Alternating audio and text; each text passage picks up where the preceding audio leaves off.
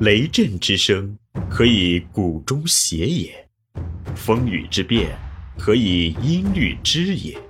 玄于语叹而知造湿之气，以小明大。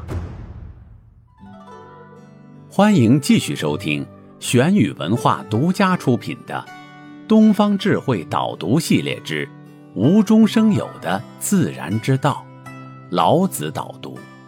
刘丰涛编纂，第十七集，老子智慧实萃四，制胜之道。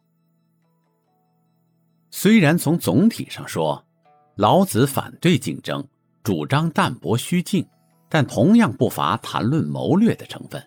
只不过他更富于抽象哲理的倾向。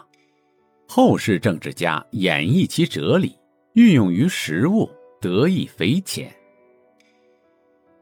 将欲息之，必固张之；将欲弱之，必固强之；将欲废之，必固兴之；将欲夺之，必固与之。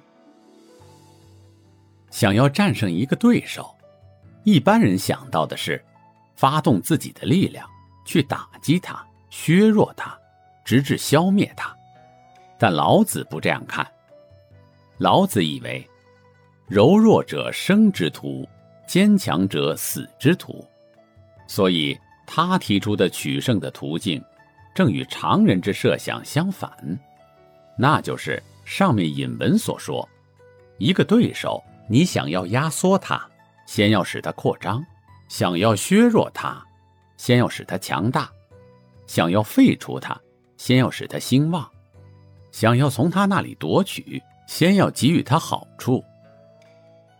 这一套运用于政治斗争、权力斗争，就成为典型的谋略术。勾践复仇的历史事件就是一个例证。春秋时期，吴国与越国相争，越国大败，几乎已经亡国。越王勾践亲自到吴王夫差宫中为奴仆，才勉强把越国保存下来。后来吴王看他一贯忠诚恭谨。把他放回去。勾践归国后，卧薪尝胆，奋发图强，积蓄复仇的力量。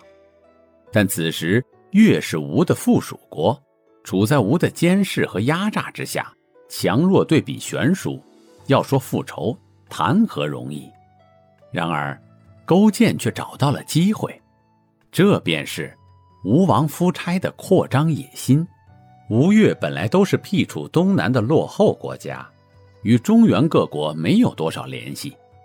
夫差打败越国之后，国力强盛，于是不甘寂寞，想要北上中原，争霸天下。勾践一方面示意柔弱，一方面积极鼓励吴国的扩张计划。当夫差准备北伐齐国时，勾践亲率群臣入朝。贡献大量资财供吴军使用，数年之中，吴国果然在北方建立起相当大的势力，俨然以霸主自居。看起来吴国显得很强大，但由于战争消耗了大量人力物力，国内变得空虚。于是越国趁吴国大军在外之际，以精兵突袭，给吴人以沉重的打击。迫使夫差承认两国的平等地位。其后，经过多年相持，越国终于消灭了吴国，逼得不可一世的吴王夫差拔剑自刎。另外，再举一例：曹魏末年，皇帝曹芳年幼，司马懿和曹爽受遗命辅政。曹爽凭借其作为宗室之臣的特殊身份。骄横自大，培植亲信，把大权逐渐收拢到自己一人手中。司马懿并非没有实力，但他为了达到彻底打垮曹爽的目的，却一味退让，诱使曹爽高度膨胀。他在几次率大军出征，在朝廷和军队中巩固了自己的威望之后，不但不以此为根据向曹爽争夺权力，反而声称风瘫病发作。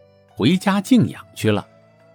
曹爽特意派人去探望，只见司马懿老态龙钟，手脚颤抖，反应迟钝，一副行将就木的样子。曹爽以为他确已不足为虑，再也不做防备，所作所为也就更加自横无忌，引起统治集团内部其他派系的人的不满。所以，看起来曹爽的势力很兴旺，但实际上犹如一只气球吹过了头，完全失去了应变的弹性。于是，司马懿的机会就到来了。一次，曹爽陪同皇帝曹芳到京城郊外举行祭祀典礼，司马懿突然发动政变，封闭城门，夺取京城内所有禁卫军的指挥权，迫令曹爽辞官，一举成功。之后，他以果敢而残酷的手段杀尽曹爽家族及其同党，为司马氏取代曹魏、建立晋王朝奠定了牢靠的基础。这场政变获得成功，其迅雷不及掩耳之势是一个要素，但如果不是事先诱使曹爽在扩张过程中失去戒备、失去凝聚力，也难以如此一击而中。以上是政治斗争中的例子，在其他方面，老子的谋略术也是适用的。譬如，在西方早期商业市场上，一家公司为了打垮另一家公司，会故意引诱对手进行不切实际、超出其资金应付能力的发展，使其在膨胀中失去弹性，而后在它的薄弱环节上给予有力一击，这往往引起连锁反应，导致对方的崩溃。这里是玄宇文化东方智慧导读系列之无中生有的自然之道，老子导读。感谢您的收听。思而变，知而行，以小明大，可知天下。